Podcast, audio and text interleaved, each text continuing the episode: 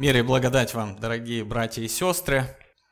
Время проповеди, время размышления над Божьим Словом, время нашего пребывания в самих себе. Это такой специфический момент, когда мы можем заглянуть в свое сердце, можем взвесить какие-то вещи, которые должны стать для нас очень полезными и важными для нашей христианской жизни. И поэтому э, всегда звучит в церкви проповедь, которая направляет наши мысли э, как э, расческа, которая расчесывает наши волосы, делая их соответствующим правильным образом. А, поэтому сегодня размышляем вместе с вами и читаем Писание, и а, делаем какие-то выводы, как и обычно.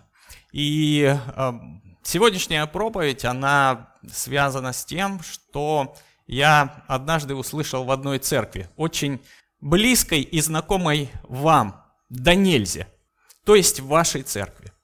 Однажды я присутствовал на членском собрании, и на этом собрании услышал от одного брата очень странную для меня, я бы сказал, ужасающую, а может быть даже шокирующую. Я не, я не знаю, я даже не смог э, по достоинству оценить то, что я услышал, но я был в некотором таком нокдауне, а может быть даже нокауте какое-то время, и не знаю. Это надо спросить у, Евгения. Он четко понимает, как теряется э, человек, когда получает сильный удар. Этот удар не был нанесен мне физически, но был нанесен просто одной фразой. Она звучала примерно следующим образом. Дорогие братья и сестры, с сегодняшнего дня я больше не верю в Бога. Я потерялся на самом деле. И моя реакция внутренняя была такая, мне что-то надо с этим делать, я должен как-то на это отреагировать, потому что это серьезная фраза, она имеет под собой достаточное основание человека, который служил э, Богу, человеку, э, который следовал за ним, который читал Писание, но вдруг что-то прекратилось. И я после этого времени, не знаю, уже, наверное, порядка 10 проповедей составил на тему преодоления сомнений, поскольку эта тема очень сильно потрясла меня. Как же нам преодолевать сомнения и как нам работать с тем, что происходит у нас внутри? Ведь э, признаться и набраться достаточно смелости, чтобы сказать с, сегодня, с сегодняшнего дня что-то со мной произошло, что теперь я не такой, как вчера. Причем э, это произошло не за одну ночь. Это какая-то цепь событий, переживаний, которые построены на наших внутренних убеждениях. Поэтому я хотел бы с вами начать разбираться, и даст Бог жизни, э, еще несколько проповедей на эту тему будет, э, на тему преодоления сомнений и укрепления в вере. А, начать бы хотел с того, что э, покажу вам одно племя, которое живет на юге Кении и на севере Танзании. Я понимаю, что для многих это примерно как э, услышать фразу «Братья и сестры, откройте книгу Ездры». Она находится сразу после книги, второй книги Паралипоменон. Но если кто не найдет, она перед книгой Ниемии. Вот поэтому юг Кении и э, север Танзании – это примерно вот если вы представляете Африку. Африка – это вот так вот, такой вот. А вот с этой стороны, вот здесь как раз находится Кения и Танзания. Очень рядом. Небольшое племя. Вот так вот выглядит их брачная церемония. Вы видите, что они не очень похожи на нас. Не очень э, похожи ни внешне, ни по антуражу, ни по какому-то обряду. Это очень странные, архаичные люди, на наш взгляд. Они живут э, такой племенной жизнью, добывают воду из э, пересохших русел рек, и они не знают, что такое сотовый телефон, но они христиане, как ни странно, их около миллиона человек примерно, вот, и они христиане, они верят в Иисуса Христа.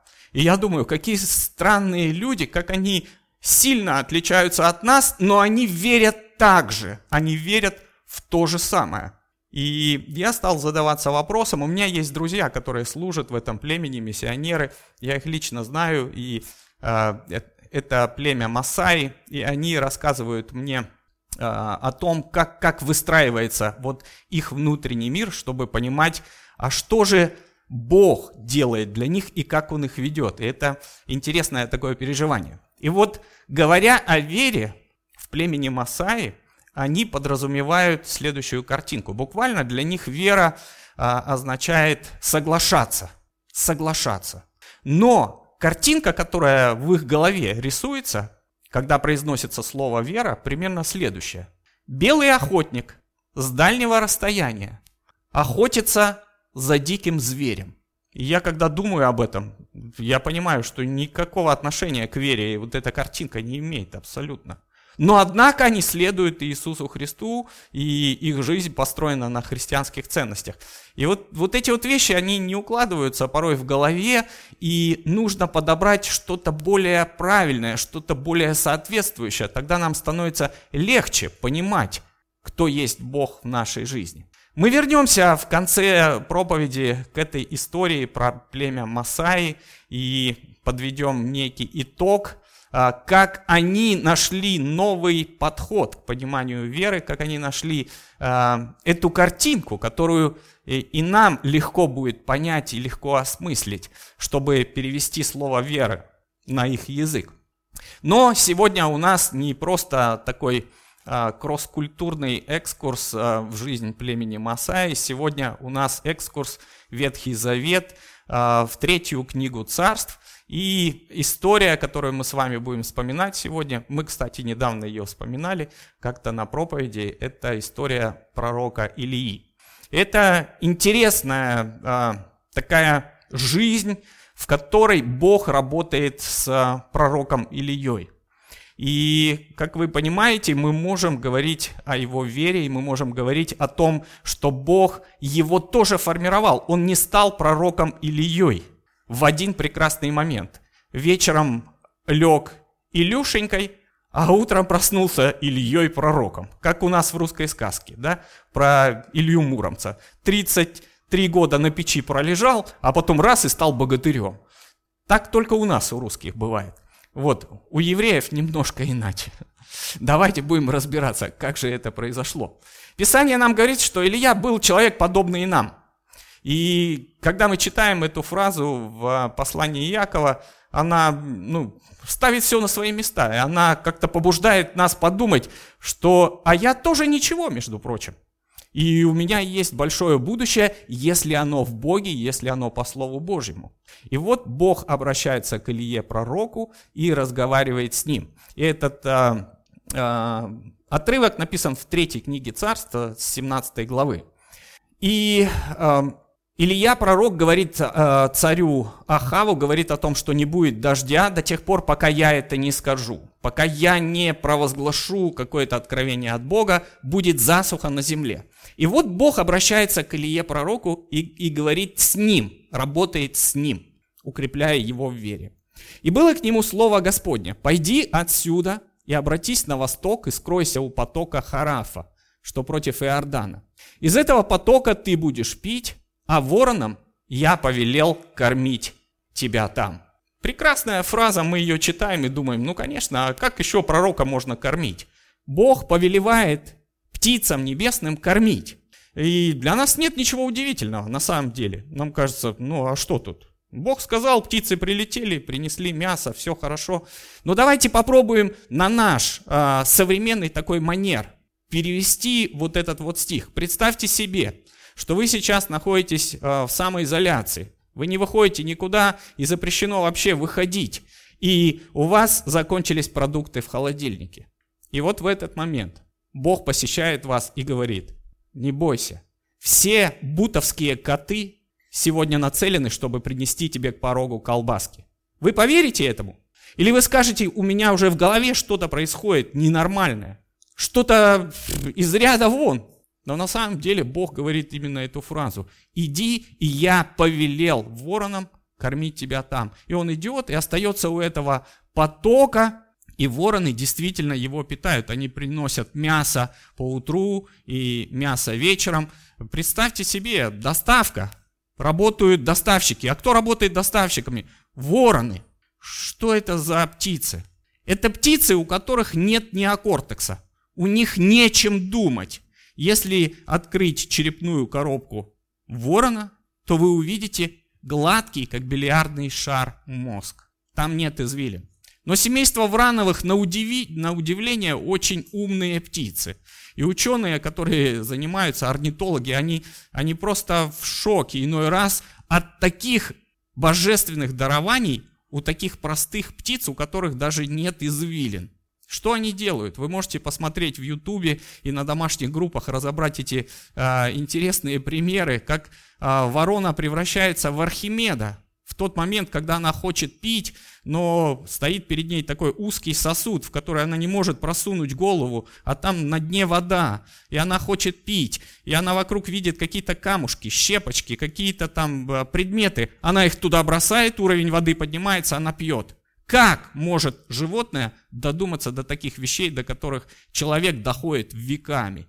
Это просто божественное чудо. Но это действительно так. И вороны кормят Илью, и он находится там, там до тех пор, пока поток не пересыхает и наступает следующий момент времени. Что нам нужно делать, когда меняются условия нашей жизни? Это серьезный вопрос.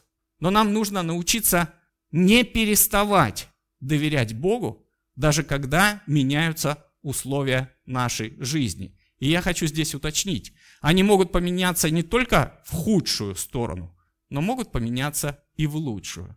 Когда у нас все хорошо, нам Бог уже не нужен. Но нам нужно продолжать доверять Ему. И это не так легко на самом деле.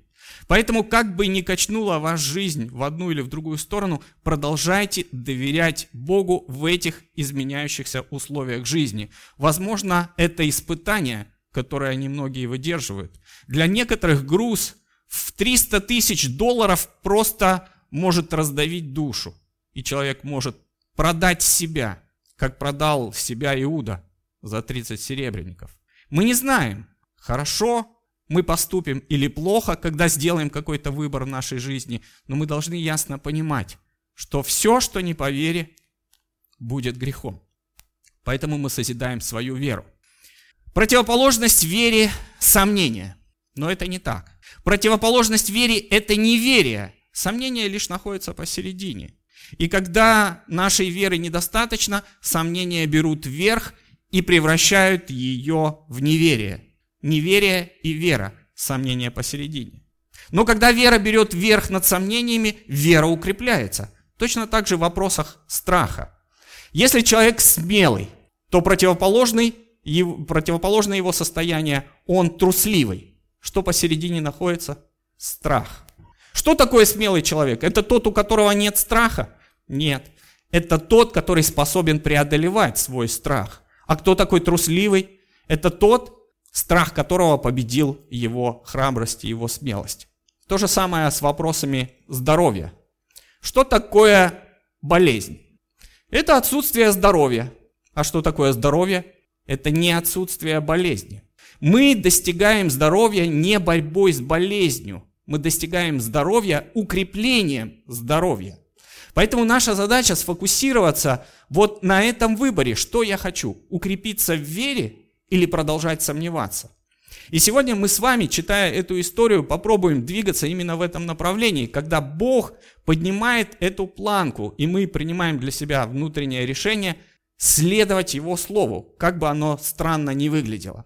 Илья пророк продолжает кормиться возле потока Харафа, но он заканчивается, ему нужно двигаться куда-то дальше, и куда его ведет Господь? Он ведет его в Сарепту Сидонскую. И было к нему слово Господня, встань и пойди в Сарепту Сидонскую и оставайся там. Я повелел там женщине, вдове, кормить тебя. Ну, слава Богу, женщина это не ворона, конечно. Она гораздо умнее, она понимает, что мужика надо кормить. Но это женщина-вдова. Кто кого должен кормить? У нее есть, между прочим, ребенок. И вот картина, с которой сталкивается Илья, пророк, когда он приходит в Сарепту Сидонскую, к воротам он видит, что эта женщина собирает дрова.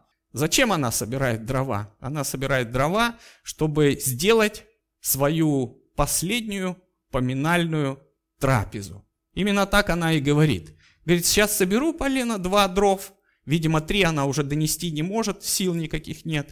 Сделаю э, не, небольшой опреснок для себя, лепешку какую-то для себя, для сына. Съедим и умрем. Представьте, какая радужная перспектива у этой женщины. Она выходит последний раз собрать дрова, чтобы приготовить пищу, после отсутствия которой они вместе с сыном умрут. И вот в этот момент Илья дерзает в своей вере и говорит совершенно, на мой взгляд, возмутительную и наглую фразу. Он говорит, дай мне воды попить, а то так есть хочется, что аж переночевать негде. Именно так она звучит, потому что он говорит, принеси мне воды попить. И она говорит, хорошо, а заодно и принеси мне то, что ты сказала. Ты сделаешь, сделай мне опреснок, а потом уже занимайся своей собственной смертью со своим сыном. Это звучит так странно в моих ушах. Хочется сказать, Илья, ну пойми совесть, это же женщина, у нее очень трагичная ситуация, ты ей помоги. Иди какую-нибудь птицу застрели в лесу, пожарь мясо, покорми, поддержи их, как мы обычно. Но нет, Бог сказал, я повелел женщине, вдове, кормить тебя. Он исполняет Слово Божье ни больше, ни меньше. И поэтому он говорит ей, ты меня корми, а все остальное Бог устроит. Как Бог устраивает? Совершенно невообразимым образом. Вы э, помните, наверное, что масло в кувшине не прекращалось, и мука в катке продолжала быть до тех пор, пока все это происходило. И вот наступает новый этап – проверки веры Илии пророка. Это очень интересный этап, в котором, я думаю, наступает вот этот элемент сомнения, когда он начинает думать, а что же ему дальше делать. И а, сын этой женщины умирает. И вот а, когда смерть человека становится поводом к сомнениям, то преодолеть эти сомнения становится возможно только тогда, когда наша вера продолжает выбирать Бога и продолжает выбирать веру в Его Слово. Это не так легко, потому что смерть происходит реально, а Божье Слово еще не реализовалось. Оно как бы есть, оно звучит, и мы на него уповаем, но когда оно придет и когда оно станет действительностью, нам сложно понять, нам сложно это пережить. И вот а, Илья берет этого мальчика, уходит с ним в горницу, и дальше Бог работает с его верой.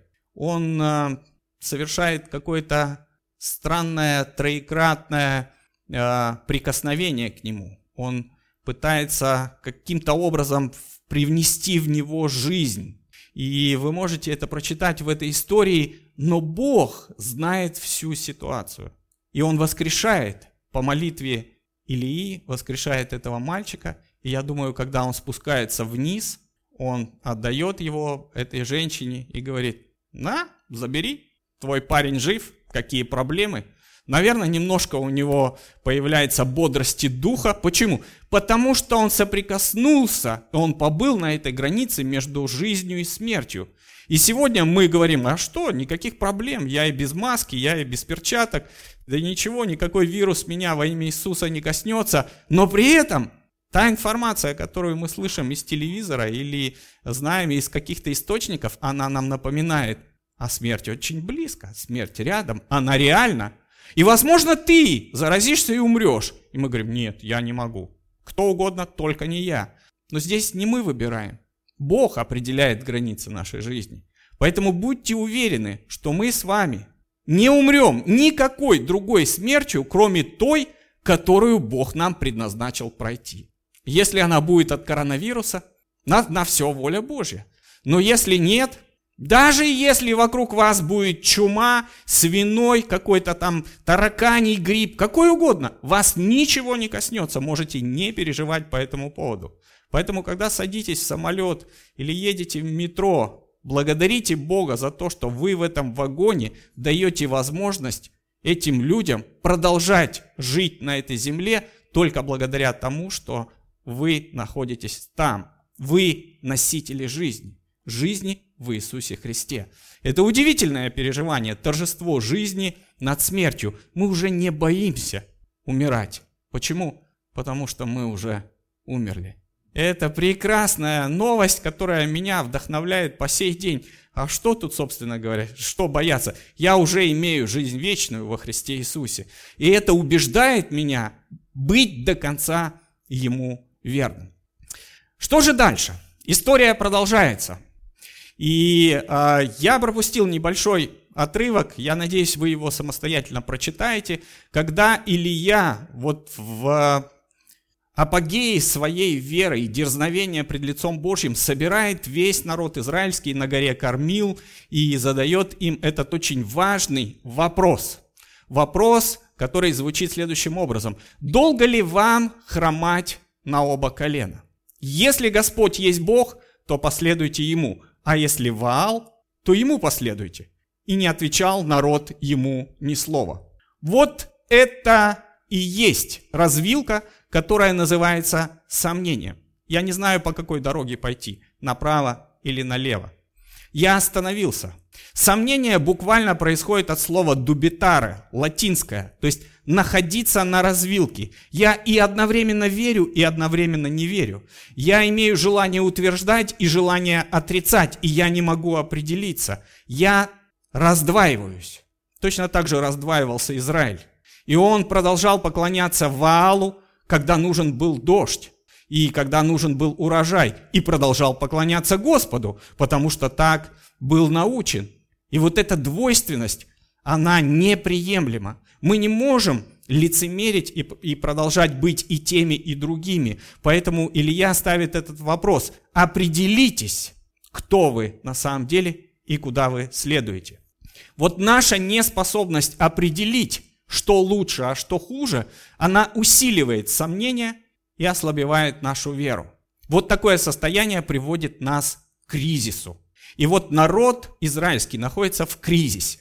Я хочу сейчас вместе с вами э, разобрать схематично, что происходит в нашей жизни, чтобы вы увидели, в какой момент и на каком этапе происходит вот эта деформация нашего внутреннего мира и наших внутренних убеждений, чтобы вам ясно было, где вы сейчас находитесь и куда двигаться вам дальше. Именно такое будет задание на ваших домашних группах, определиться, где вы есть, и дальше, что вам делать, чтобы двигаться вперед. Поэтому вместе со мной наблюдайте а, следующую такую диаграмму. Это движение может быть восходящим, а может быть нисходящим. Вот это нулевая полоса горизонтальная, которая говорит, что заходя за нее, ваша жизнь может погрузиться в состояние греха. Все мы немало согрешаем. И это печальная ситуация, и если мы слишком долго согрешаем и находимся в этом состоянии изо дня в день, то это приводит нас к более тяжелому состоянию депрессии. Это уже эмоциональное и физическое разрушение, когда человек начинает путаться в своем внутреннем мире, и он не может разобраться, где черное, а где белое. Он начинает хаотично совершать какие-то действия и, как правило, а, угадывает редко. Если слишком долго человек находится в депрессии, то он погружается в состояние болезни. Это еще более опасная категория. Это болезнь духовная, это болезнь эмоциональная, это болезнь физическая может быть, какая угодно, социальная болезнь. Вы просто начинаете погружаться ниже нижнего, и если вы долго находитесь в состоянии болезни, ваша жизнь э, разрушается, вы приходите к к такой энтропии, разрушение, смерть, все. Дальше очень сложно выбираться вверх. Но есть восходящая линия жизни, и восходящая линия жизни строится несколько иначе. Прежде чем мы согрешим и перейдем эту границу нулевой отметки, мы должны долгое время находиться в состоянии стресса. Это такой прессинг со всех сторон. Он может быть, конечно, эмоциональный и социальный, и даже в семье вы можете испытывать большой уровень стресса на работе на своей, но слишком долго находиться в стрессе невозможно. Вы либо будете грешить, либо будете понимать, что эти обстоятельства временные и краткосрочные, чтобы вам перейти в другое состояние вашей духовной жизни, которое называется кризис – Кризис – это очень качественное состояние, которое Бог производит в нашей жизни, сжимая нас как пружину. Зачем? чтобы наша вера выразила себя и выразила себя не просто в каком-то эйфорическом, расслабленном состоянии, а выразила себя в состоянии стабильности. Все мы, живущие в Москве, смотрите, как красиво сказал, да? Все мы, живущие в Москве. Давно ли так стало, хотите вы сказать? Совсем недавно. Но, где бы вы ни жили, все мы, живущие на этой земле, хотим, чтобы наконец-то наступила стабильность. У тебя нестабильная зарплата, наступила стабильность. Хорошо, да? Платят регулярно, 20 числа каждого месяца. Аллилуйя, прекрасное состояние. У тебя нестабильное здоровье, ну наконец-то ты сделал правильный укол, и все стало на свои места, и ты уже не кашляешь 8 месяцев. Аллилуйя, да, здорово. У тебя нестабильные оценки по учебе, но наконец-то Учитель или преподаватель рассмотрел в тебе одаренную личность и ставит тебе четверки и пятерки. Аллилуйя, как здорово стабильность. Зачем нужна стабильность каждому из нас? Только для одного. Запомните, дорогие братья и сестры, чтобы, оттолкнувшись от этой стабильной позиции, пойти к другому состоянию, которое называется развитие. Никогда не останавливайтесь на состоянии стабильности. Почему? Если вы слишком долго находитесь в стабильности, знайте, вас ожидает кризис. Пружинка будет сжиматься. Бог хочет, чтобы вы развивались. Но нам хочется оставаться в состоянии статус-кво, чтобы все было хорошо, меня никто не колышет, не треплет, не напрягает, но Бог будет напрягать. И кризис, он будет всегда присутствовать. И если я неправильно реагирую на кризис в своей жизни, я погружаюсь в стресс. Если я слишком долго в стрессе, я начинаю грешить. Я начинаю орать, нервничать, говорить, делать что-то неправильно и так далее, по нисходящей. Но у нас есть восходящее движение. Зачем нужно развитие? Развитие в нашей жизни нужно для того, чтобы замысел и план Иисуса Христа для нашей жизни был реализован. Вы все прекрасно знаете, что Христос пришел на эту землю для того, чтобы мы имели жизнь и жизнь с избытком. Конечно же, это кульминация нашей, нашего состояния вообще жизни здесь на земле. Жизнь. Что такое жизнь? Жизнь – это когда внутри меня наступает полнота радости, полнота присутствия Божьего. Я торжествую. Мне всего достаточно. Я доволен от всего, что происходит. Я удовлетворен тем, где я есть, что я делаю, как я двигаюсь. Все прекрасно. Но это не окончание. Бог хочет, чтобы мы пережили это счастье, и в принципе жизнь э, это не просто состояние такого безделия радужного. Это может быть жизнь, находящаяся в страдании. Это тоже жизнь, но ты переживаешь это правильно и реагируешь на это правильно. Зачем? Чтобы пережить жизнь с избытком. Это то, чем мы можем поделиться с теми, у кого не хватает этой жизни. Поэтому Христос пришел в, в наш мир, чтобы мы имели счастье, и этого счастья было достаточно, чтобы мы могли осчастливить людей вокруг нас. Когда женятся молодые в племени Масаи, как мы видели, наверняка они думают о том, что сейчас они осчастливят друг друга. Или они думают, наконец-то в мою жизнь привалило счастье. Теперь меня кто-то должен осчастливить. И это очень серьезный вопрос. Зачем я на этой земле? Чтобы другим помочь пройти этот сложный путь, потому что я знаю, что такое кризис, я знаю, что такое грех, я знаю, что такое депрессия, болезнь. Бог дал возможность пройти этот путь, и это его заслуга. Итак, когда Илья ставит этот вопрос перед ними, если Господь есть Бог, то ему последуйте, а если Вал, то ему. Определитесь, где вы, вот на этой развилке. И увидев, весь народ пал на лицо свое и сказал, Господь есть Бог, Господь есть Бог. Когда это произошло? Это произошло, когда огонь спал с неба и пожрал эту жертву, жертвенник, воду, камни. Все, это было настолько фееричное зрелище, потому что вокруг была толпа исколотых, изрезанных, истекающих кровью пророков Вала и дубравных пророков, которые бесновались, скакали. Это было просто вот э, страшное зрелище. Не знаю, наверное, в фильме ужасов такое не могут показать, хотя сюжет был бы очень интересный. И при всем при этом Илья сохранял спокойствие, потому что его веры было достаточно, чтобы провозгласить победу Божью. И он говорил и продолжал даже шутить. И, кстати, юмор и шутки – это признак того, что человек сохраняет свою позицию, и он не, не троит, не пытается вот как-то расползтись в своем сознании, он просто продолжает ясно думать и подкидывает им а, очередные идеи. И говорит, кричите громче, может быть он заснул, может в дороге, а может вообще в туалет пошел, давайте, позовите его, он же Бог у вас, как бы. Я бы не рискнул, конечно, провозглашать такие вещи в присутствии 850 бешеных мужиков.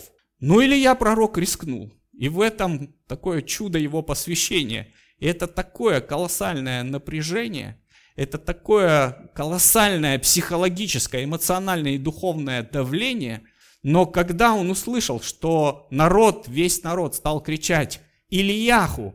Ильяху!», что буквально переводится как «Господь есть Бог», это его имя, как бы «Илья победитель». Конечно, когда нам аплодируют и говорят «Ты красавчик, ты молодец», наши плечи расправляются, мы готовы еще что-то сделать, но сил уже нет. И здесь нужно как-то с этим дальше быть. Исповедание нашей веры, побуждая нас вот к таким серьезным, решительным, смелым поступкам, она обязательно, оно обязательно должно привести нас к победе и успеху. Исповедание моей веры. А на чем я стою на самом деле? Мы с детьми поем такие правильные песни. Там «Один путь» сегодня пели, да, а, поем о Царстве Божьем, о том, что надо доверять Иисусу. Этот день сотворил Господь. Мы закладываем вот эти принципы внутренней жизни, которые связаны с исповеданием веры. А на чем они реально будут стоять? Или они увидят, что жизнь несправедлива и будут поступать так, как поступают их сверстники? Наша задача утвердить их вере, чтобы их вера привела их к жизни и жизни с избытком, что буквально является Э, успехом, победой и такой счастливой жизнью. После этого удивительного события на горе Кормил Илья уходит в пустынное место, в место самоизоляции и изнемогая просто от э, всего происходящего и услышав то, что Изавель хочет его уничтожить и отомстить ему за этих пророков, поскольку он их всех уничтожил, он приходит в Версавию, уходит, чтобы спасти свою жизнь, и, отход... и отходит в пустыню на день пути, и придя, садится под можжевеловым кустом и просит смерти себе. Я начинаю сомневаться тот момент. А что было до этого? Неужели ты не видел победу Божью? Неужели ты не видел, начиная от того, как вороны тебя кормили, потом вдова тебя кормила, потом великая эта победа на горе кормил Какая смерть? У тебя все только начинается. Ты находишься на пике э, своего служения. Но он просит смерти и говорит, хватит, Господь, все, не могу, никаких сил нет. Возьми душу мою, ибо я не лучше отцов моих. Как в этот момент Бог работает с верой Илии? Он говорит, дорогой друг, тебе нужно изменить богословские установки. Дорогой друг, я хочу тебя обличить. Как ты можешь так расслабиться после такой победы Божьей? Ты же видел, как огонь с неба сходил. Ты же видел, как Бог явил свою славу и силу. Как ты можешь? Он не увещает его, не обличает, не пытается ему, э, его как-то вразумить. Просто появляется ангел, который его кормит. Сначала его кормят вороны, потом кормит женщина-вдова, а теперь его кормит ангел. Кого-нибудь из вас кормил ангел? Не, я понимаю, у тех, у кого есть жены, и утром они приносили чашечку кофе, конечно, это, это ангел пришел в мою жизнь и покормил меня. Но никогда этот ангел не говорит, ешь этот завтрак, пей кофе и спи. Этот ангел говорит, а теперь вставай, иди пылесосить. И вот это неприятно, это неприятно. Но здесь Бог поступает намного милостивее, чем наши дорогие ангелы. Он говорит, ешь, пей и ложись спи. Он просыпается, снова его будет ангел, опять ешь, пей, тебя ожидает дальняя дорога. Илья проходит это восстановление, когда физически он истощен, эмоционально, Бог его подкрепляет, он не трепет ему нервы, не пытается ему сказать какие-то там ценные такие мысли, он просто его поддерживает и говорит, что самое главное будет происходить впереди. Очень сложно нам выбирать в тот момент, когда мы физически, эмоционально истощены. Но нужно все равно продолжать доверять Богу. Даже когда мы чувствуем это истощение, Бог что-то придумает. Я для себя лично говорю эту фразу, что у Бога есть ответ на мое состояние, у Бога есть ответ на мой запрос. Бог знает меня гораздо лучше, чем я себя знаю. Поэтому продолжайте доверять Богу, Он обязательно выведет вас и обязательно покажет свою славу. И вот дальше Илья, э, вот, вот этот текст я э, пропущу, не, не буду его читать. У меня его, по-моему, не было. Это будет слишком долго. А, я его просто перескажу. Илья э, по прошествии всех этих лет, он наконец является перед Ахавом, и когда он э, является перед Ахавом, он, он, он произносит внутри себя, он произносит очень важные вещи. Они были до того, как на горе Кормил происходили события. А, когда он встречается лицом к лицу с тем, что внутри него есть вот это разночтение, что же будет с ним? Ему предстоит путешествие. Путешествие а, достаточно далекое. Он долгое время шел, и ангел об этом ему сказал. И он приходит на гору и прячется в пещере, и вот Бог начинает с ним разговаривать. Вы помните, наверное, этот эпизод, а, в котором Бог проходит перед Ильей. И он проходит перед ним в большом землетрясении. Он проходит в сильном ветре. Он проходит а, в разрушительном пожаре. Огонь, ветер, все гремит. Знаете, как а, фильмы катастрофы. Все такое свистит, камни, скалы рушатся. Илья на все это смотрит, и Бог ему говорит – вот это не должно тебя впечатлять. Это не должно потрясти твое сознание, потому что ты думаешь, что Бог проявляется именно таким образом. Ярко, помпезно, с большим таким пафосом, как мы говорим, с большой помпой. Иногда это бывает так. Но не яркие эпизоды жизни и впечатляющие события вселяют уверенность в нашу жизнь. Что же нас делает более убежденными и уверенными? Тихая веяние ветра. Как вы помните, в этой истории Илья пережил это тихое веяние ветра. И по-еврейски буквально эта фраза переводится как «голос тонкой тишины». Нам иногда очень сложно остановиться и услышать этот тихий голос, который убеждает нас, разрушая сомнения, которые у нас появляются. Голос тонкой тишины. Я не часто слышу этот голос, но когда он звучит, все сомнения уходят прочь. Сомнениям нет уже места после того, как прозвучало Божье Слово в мой адрес. Мы снова возвращаемся к племени Масаи. Что же произошло с верой Илии и что же стало с верой в племени Масаи? Как вы помните, для них вера – это белый охотник, который стреляет с дальнего расстояния в дикого зверя, где задействован палец для стрельбы и глаз, чтобы навести на этого зверя. И вот в племени Масаи придумали новое определение веры, и они говорят, что вера – это львиная охота. Когда лев охотится на дикое животное. Точнее, не лев, а львицы. Львы не охотятся. Львицы охотятся а, за диким животным. И вот в этот момент, когда львица догоняет это животное, то происходит такой удар, смертельный удар, когда сбивает эту жертву с ног и обхватывает двумя руками.